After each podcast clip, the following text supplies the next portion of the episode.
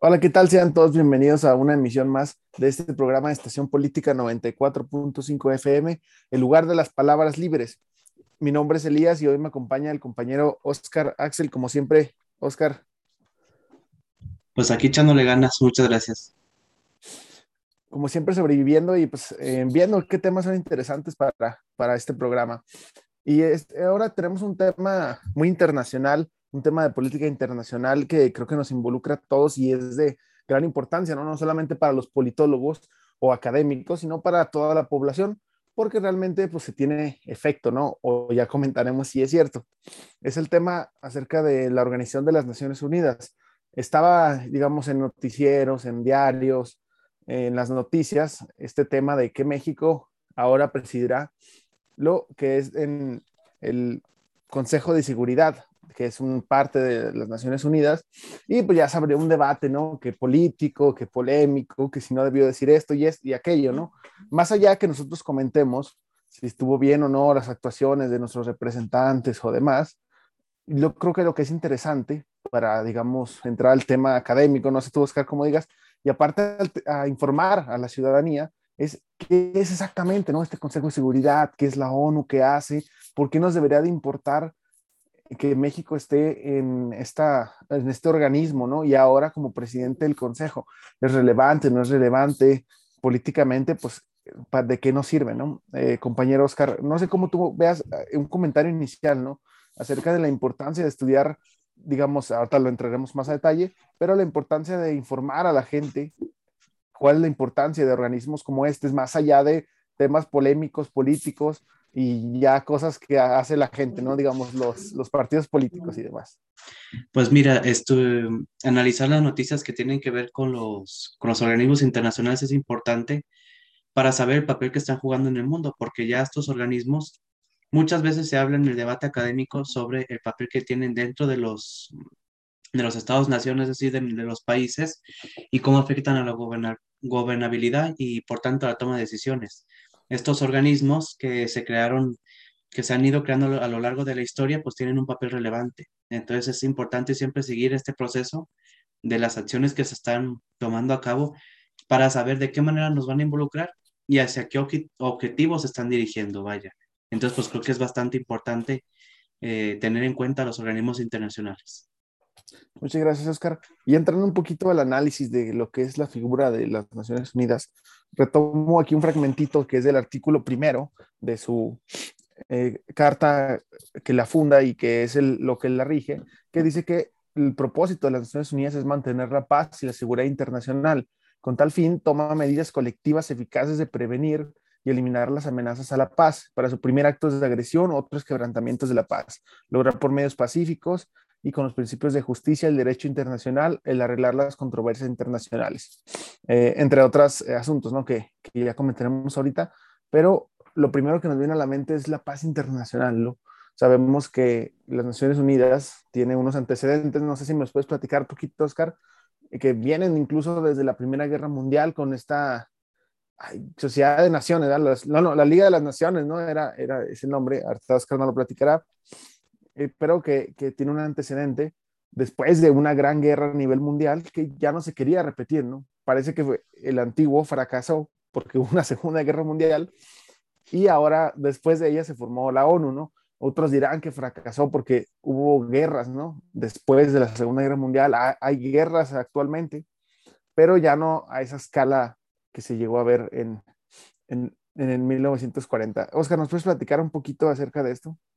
Claro que sí, mira, pues el antecedente directo de este organismo de las Naciones Unidas ya se tiene, como mencionabas, la Liga de, Naciones, pues que fue posterior a la Primera Guerra Mundial. Pero pues, ¿qué pasa? Que, que ocurre un conflicto a gran escala, que es la Segunda Guerra Mundial, y pues sabemos sus, sus dimensiones, ¿no? Y por tanto, el 24 de octubre de 1945, con 51 estados, 51 países, se crea, se firma este documento del cual nos leíste ya el primer artículo, eh, la Carta de, el fundacional de la Organización de las Naciones Unidas. Entonces, actualmente este tiene 193 este, países y pues se crea precisamente para evitar catástrofes a nivel mundial eh, a, mayores escalas. Ya se había visto en la Segunda Guerra Mundial que se había llegado a un nivel bastante complejo, entonces se quiere evitar eso creando este organismo internacional para mantener eh, la, paz y a, su vez eh, mediante un diálogo más allá de la guerra. Ciertamente señalas que posterior a la Segunda Guerra Mundial existieron conflictos eh, y, y, varias guerras y lo siguen existiendo, pero pues va más dirigida hacia, o, que es más por conflictos de intereses, ¿no? Entre las grandes potencias que existen y demás, pero pues ya no se ven como a, esa escala que se veía en, en, esos, en esa época del siglo XX. Por lo tanto, ese es el objetivo clave con el que se crea en 1945 a la ONU, a la Organización de las Naciones Unidas.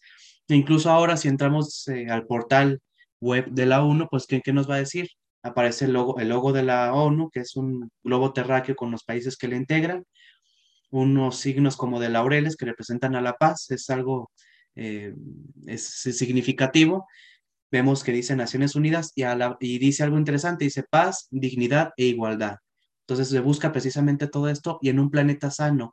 Esto ya posteriormente agregado pues a la emergencia del cambio climático que lo, hablaremos, que lo hablaremos un poquito más adelante. Pero este es el origen con el que se crean eh, las organizaciones de las Naciones Unidas, la ONU. Muchas gracias, Oscar, por este gran resumen. Eh, obviamente, pues hay más detalles, ¿no? Que no queremos aburrir aquí a la audiencia, pero básicamente, pues ese es el propósito y la antigüedad que tienen las Naciones Unidas y la importancia. Ahora entrando un poquito, digamos, en el mismo tema, hablar del Consejo de Seguridad, ¿no? Que es lo que, lo que te comentaba, ¿no? Que están las noticias de que ahora México lo va a presidir este, y esto y esto, ¿no? Y ya la polémica que, que no entramos mucho en detalle, pero algo que me parece interesante es recordar que México, de hecho, ya ha sido miembro del Consejo de Seguridad en cuatro ocasiones, en el 1946, en el del 81 al 80 al 81, del 2002 al 2003 y el 2009 al 2010. Y actualmente, este es la quinta ocasión. El, y aparte, aparte del Consejo de Seguridad, México ha sido relevante, ¿no? En las Naciones Unidas, ¿no? Ha hecho diversas declaraciones importantes, ¿no? Recuerdo la primera, ¿no? En la que México siempre se opuso al régimen fascista en España, ¿no? El régimen franquista, incluso Cárdenas recibiendo este, a los niños refugiados, a intelectuales y demás, ¿no? De la República Española. Pero además de eso, México ha apoyado en los 80 los las descolonizaciones africanas, ¿no? El tema de la segregación racial en Sudáfrica, ¿no? Estuvo ahí. Y en lo último, un poco más famoso, fue su oposición a la invasión en Irak por parte de Estados Unidos, ¿no? De hecho, eso fue muy polémico en, allá por los años 2000, eh, en los 2003 o 4, si mal no recuerdo, en el que Estados Unidos ya tenía una, una, invasión a Irak, suponiendo que tenía armas de destrucción masiva, ¿no? Y México dijo, a ver, ¿sabes qué? Hay que primero comprobar que realmente se tienen estas armas para, digamos, hacer algo, ¿no? Y además de eso, pues, eh, hablando de las, eh, digamos, de las ojivas nucleares, que México ha sido, digamos, uno de los más grandes en la, en la pacificación de, los países, ¿no? Creo que ahorita no me acuerdo bien del nombre, pero el que ganó el Premio Nobel de la Paz mexicano, que fue por los tratados de desnuclearización de América del Pacífico, ¿no? De, de, América Latina y el Caribe. Entonces yo creo que hay que ver un poquito la importancia que tiene México y que ahora en estos tiempos, digamos, más allá de lo que se dice en el discurso, que ya muchos critican que no se debió decir y demás, pero creo que México ahorita tiene grandes herramientas, grandes ideas, ¿no? Que pueden compartir para el Consejo de Seguridad. No, sé cómo ves, Oscar, antes de hablarte de ya cómo se integra el Consejo, ¿cómo es el papel que ha tenido México, ¿no? El papel que ha tenido México dentro de la organización, miembro fundador, ¿no? De la organización y que ha estado, ya como comenté, en el Consejo de Seguridad y que además siempre ha estado ahí, ¿no? Ahí presente en los acontecimientos. Claro, pues México siempre su, como ya lo sabemos, su política internacional siempre es neutral, entonces no, no vamos a ver que México tenga una postura un tanto fuerte hacia algunas, eh, hacia algunas problemáticas, ¿verdad? Pero sin embargo, sí mantiene, ha mantenido posturas pues, que son importantes. Por ejemplo, ya mencionabas aquella en las épocas, en la época de Cárdenas, en la que se tuvo una postura en contra de, del, del franquismo en España y por lo tanto recibir a los refugiados políticos y demás pero creo que el, el papel de México ha sido, como su política internacional lo dice, ha sido una política neutral. Y es importante, claro, que participe en el Consejo de Paz, pero también pues ver, ¿verdad?, que esos organismos internacionales siempre, a pesar de existir quizá mecanismos de, de mayor paridad, mm, equidad, perdón, entre los, entre los países que la conforman, pues la relevancia de aquellos países hegemónicos pues se, se marca un poquito, ¿no? Entonces, también es algo importante a considerar, diría yo, Elías. Sí, exactamente, ¿no? No es que este, este gobierno, digamos, de actual, el gobierno federal, pues siempre ha, ha, recalcado lo que ya se ha venido, ¿no? No es algo nuevo, de que la mejor política exterior es la interior y que realmente se ha aportado una, digamos, una postura neutral, como tú comentas, ¿no? Creo que lo importante es que México ya se ha caracterizado por estas posturas. Ya un poquito te platico, Oscar, de lo ya realmente lo que es el Consejo de Seguridad, y es que este, según su propia, como dice, su propia página de internet, pues es, eh, se, la, tiene la responsabilidad de mantener la paz y la seguridad internacionales. Este consejo cuenta de 15 miembros y cada miembro tiene un voto. La diferencia de aquí, por ejemplo, con otros comités de la ONU, con otra, hasta incluso de la Asamblea General, es que cuando se llega a una resolución del Consejo de Seguridad, casi casi que se adopta de forma obligatoria para todos los miembros, ¿no? Es ahora sí como el máximo en materias de seguridad y que realmente siempre se busca la conciliación. El, el, actualmente se cuenta con 15, cinco, tiene cinco miembros permanentes, perdón, que es China, Francia, Rusia, Reino Unido y Estados Unidos, ¿no? Y otros 10 que no son permanentes, que la Asamblea General elige cada año para un periodo de dos años. Actualmente están China, Estados Unidos, Estonia, Rusia, Francia, India, Irlanda, Kenia, Nigeria, Noruega, Reino Unido, San Vicente y las Granadinas, Túnez, Vietnam y pues por supuesto México, ¿no? Eh, algo también que me hace interesante comentar es que en el en este Consejo de Seguridad la presidencia se va rotando mes con mes. Ahora pues eh, en el mes este mes de noviembre pues le tocó a México, ¿no? Por eso el presidente fue a, a, recibir, ¿no? Esta encomienda de la del Consejo General y pues va cambiando pues mes con mes y dependiendo obviamente de cómo va la presidencia, pues cada uno tiene sus prioridades, ¿no? Que él ve como seguridad, ¿no? Ya no entraremos si, si son o no, pero pues es interesante comentarlo, ¿no? Ah, dentro de él existen diversos comités, eh, los más grandes, para no aburrirte con tantos, pues es el Comité contra el Terrorismo, el Comité de la No Proliferación y el Comité Estado Mayor de las Naciones Unidas. Son más o menos los, los tres comités. Oscar, este, ¿cómo ves? Primero, me parece interesante políticamente los cinco estados que son este, permanentes, ¿no? Tenemos a las superpotencias que son Estados Unidos, China, Rusia, ¿no? Ahí por ahí Inglaterra y Francia, y que además pues, son las naciones que tienen armas nucleares, ¿no? Entonces, obviamente, creo que pues representan obviamente el mayor peligro de la destrucción y todo. Ya comentaremos un poquito de la lo que hablaba de la, ah, ¿cómo es la, la, la, no proliferación, ¿no? Pero, eh, ¿cómo ves este, esto más o menos, Oscar? ¿Cómo se conforma y la importancia que tiene para ahora para México, pero que sigue teniendo a nivel nacional, no porque internacional, porque realmente, como comenté, pues aquí es donde se va definiendo el rumbo de toda la ONU, eh, digamos, en materia de seguridad. Obviamente ya cada uno tiene, ah, que desarrollo social, sostenible, que ya lo comentaremos un poquito adelante, pero ¿cómo ves esto, Oscar? Pues mira, en cuanto a la conformación de los cinco países permanentes, pues ya lo, ya lo mencionaste, pues son aquellos países que tienen un, un papel, por así decirlo, protagónico o en, el, en, el mundo, o hegemónico, ¿no? Siempre las noticias, vemos que las noticias de, estos países son aquellos que tienen más, más relevancia y quienes en el, en el siglo XX pues han tenido un conflicto, un gran conflicto, ejemplo de ellos Estados Unidos y la, en su tiempo la Unión Soviética y ahora Rusia, ¿no?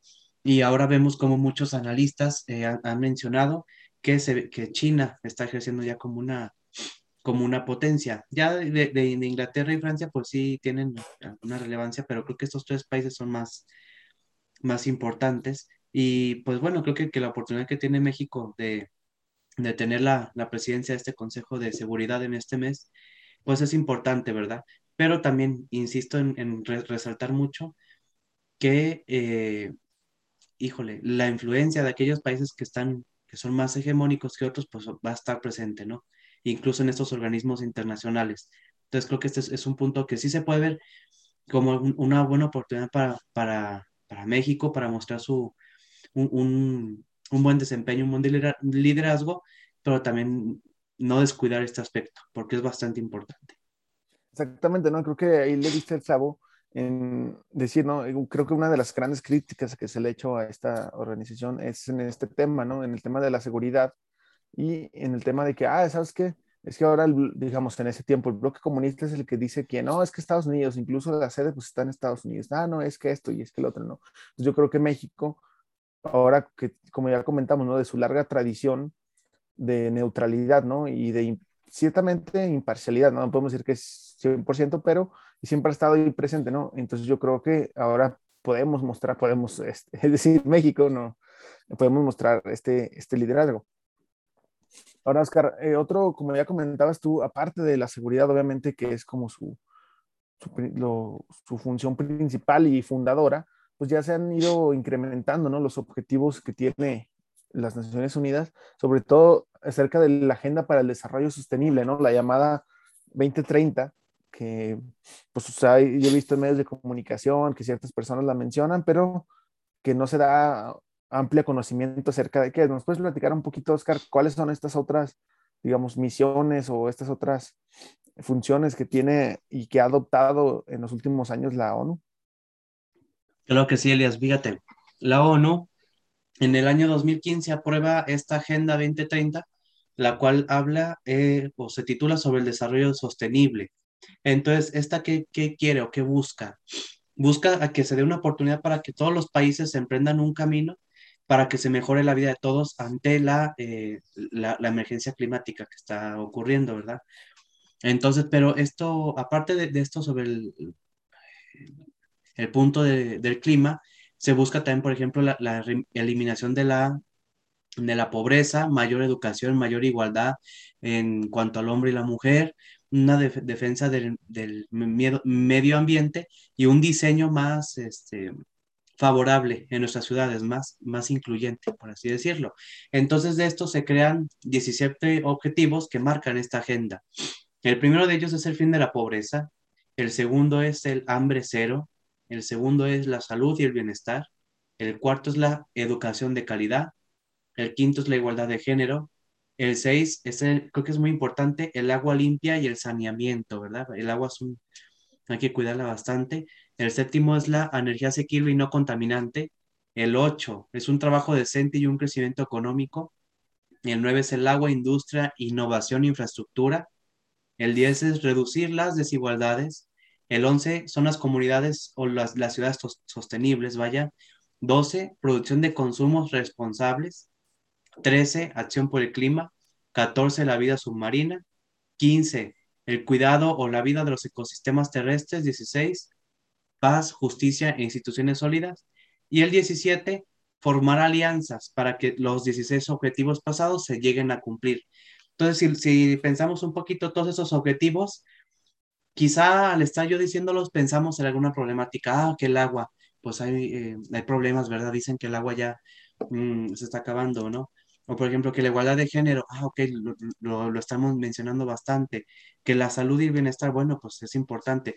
Todo esto está con base a los problemas que ya son una emergencia que por lo tanto los países formando alianzas, este organismo busca que se, que se tomen en cuenta, todos en conjunto para que se siga a dar un avance.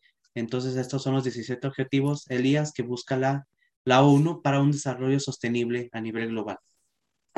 Muchas gracias, Oscar. Y bueno, para no detenernos, digamos, en cada punto, este, porque pues solamente son muchos, pero a mí me parece interesante los puntos que básicamente involucran una cooperación global, ¿no?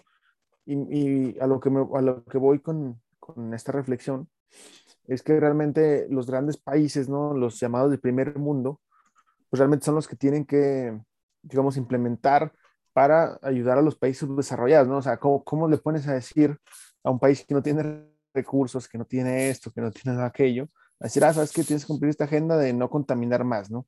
Entonces, ah, pues, ¿cómo, no? Si apenas estoy saliendo, no, apenas me estoy desarrollando, ¿no? Entonces, yo creo que es una acción global conjunta en el que si un país no lo logra, ninguno de nosotros lo va a lograr, ¿no? O sea, puede decir, ah, sabes que yo soy primer mundo, yo soy la Unión Europea, yo ya estoy cumpliendo, por ejemplo, hace poquito escuché que ya no iban a vender autos de combustión interna para 2030, ¿no? No, sabes que ya vamos a ver carros 100% eléctricos. Sí, pero eso es en territorio, ¿no? ¿Y qué pasa con los países africanos, con los países asiáticos, incluso lo actualmente nosotros en Latinoamérica, ¿no? Entonces yo creo que es un esfuerzo de cooperación internacional en el que se tienen que hacer efectivas todas las disposiciones que se logren, digamos, en la Asamblea General de la ONU y en los comités especiales para que sea efectivo realmente. ¿Cómo ves este tema, Oscar? Este, creo que comentaste que se llama 2030 porque son objetivos para 2030, ¿no? Ya estamos en 2021, ¿no? Ya quedan eh, pues, prácticamente nueve años y ¿tú crees que se pueda llegar a los objetivos de la Agenda 2030? No quiero ser pesimista, pero no creo porque precisamente existe una desigualdad grande entre los países. Ciertamente es importante, como mencionabas y como lo menciona la finalidad número 17, que es alcanzar eh, alianzas para que se logren los objetivos, pero sí se puede dar un avance, pero no, no, no se puede llegar a que todos los países cumplan esos 17 objetivos eh, de una manera, eh, ¿cómo decirlo? igual, ¿no? Sino va a haber algunos países que ya van a avanzar más y otros que van a avanzar incluso menos. Entonces sí se pueden llegar a cumplir estos objetivos, pero no se van a, dudo mucho que se llegaran a, cumplir de manera efectiva todos estos en todos los países. Entonces, ciertamente es bueno tener esos objetivos para un desarrollo sostenible porque urge realizarlos para mejorar la, la, sostenibilidad global, pero pues hay factores que ciertamente van a impedir esto. Uno de ellos, pues, es la desigualdad de, los países, ¿verdad? ¿Qué países van a poder realizar ciertas cosas o cuáles no? Y claro, si se ponen buenas alianzas, pues eh, puede funcionar bastante, pero ciertamente va a haber algún atraso. Entonces, precisamente lo que hay sería un pequeño problema para que se cumplan de manera eficaz estos 17 eh, puntos, ¿verdad? Pero la, agenda en sí 2030 es muy buena, pero existen estas pequeñas desventajas.